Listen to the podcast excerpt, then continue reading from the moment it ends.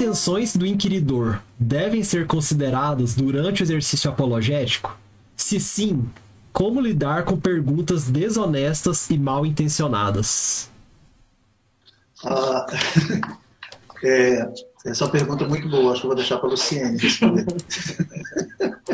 Não, deixa eu só, só pensar, eu pensei um pouco nela, na realidade, hoje à tarde. Né? Ah,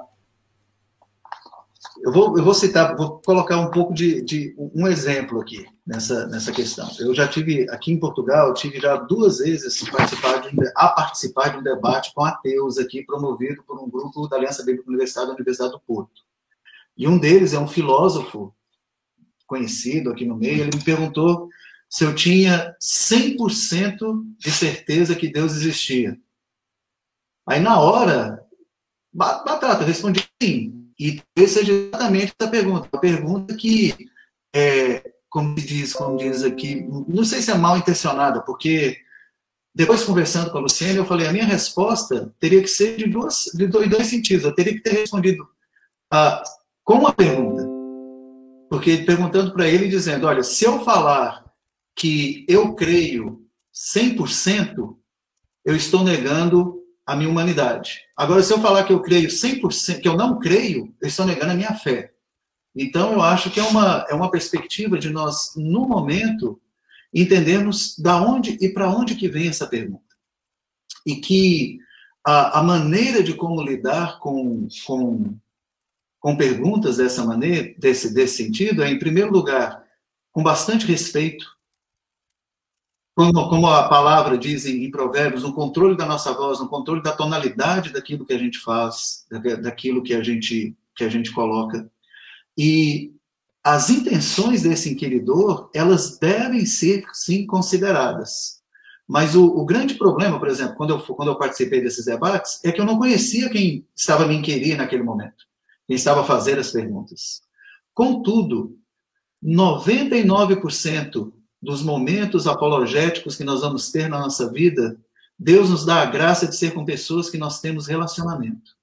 1% vai ser fora, porque 99% desses momentos são dos momentos em que estamos na conversa, como foi colocado aqui, com os nossos filhos, e os adolescentes, especialmente de 13 anos, 12 anos para frente, hoje talvez até mais cedo, eles trazem para a nossa mesa as perguntas desafiadas da fé.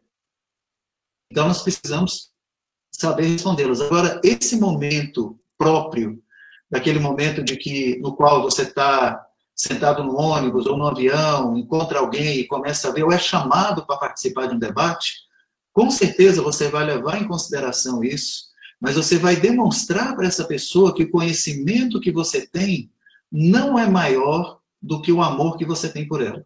Deixa eu dar um segundo exemplo aqui, que eu acho que, que vai soar melhor é, porque acho que a gente tem que trazer um pouco do, dos mentores que nós tivemos. Um deles foi professor de Novo Testamento no Covenant, o nome dele era Hans Bayer, é Hans Bayer, e um conhecedor profundo da, da, crítica textual do Novo Testamento, e havia, na época que nós estávamos no seminário, um muçulmano que ia de cidades em cidades, muito conhecido, um teólogo muçulmano é, preparado para debates com teólogos cristãos da, das regiões.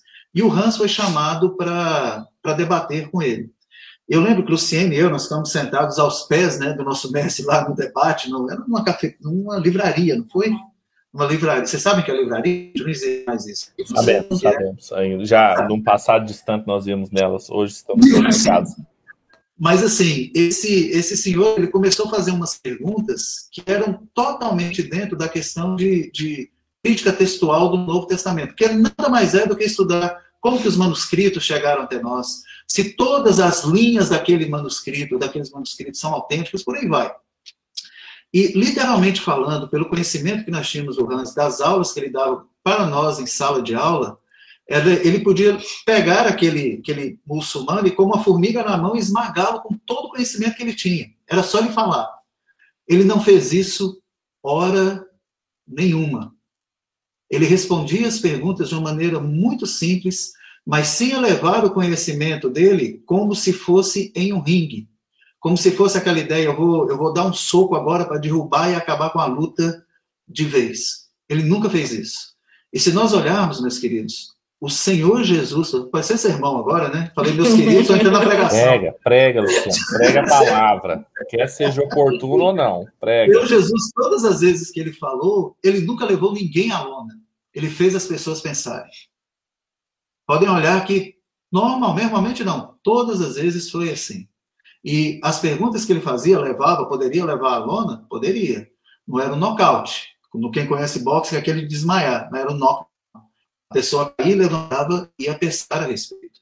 Então é por isso que eu acredito que essa pergunta é extremamente importante, porque diz respeito do, do ethos, da paixão que a gente tem dentro de nós, e como colocarmos essa paixão de uma maneira que seja visivelmente cristocêntrica para aquele que está diante de nós. Então, olha para Cristo nesse sentido.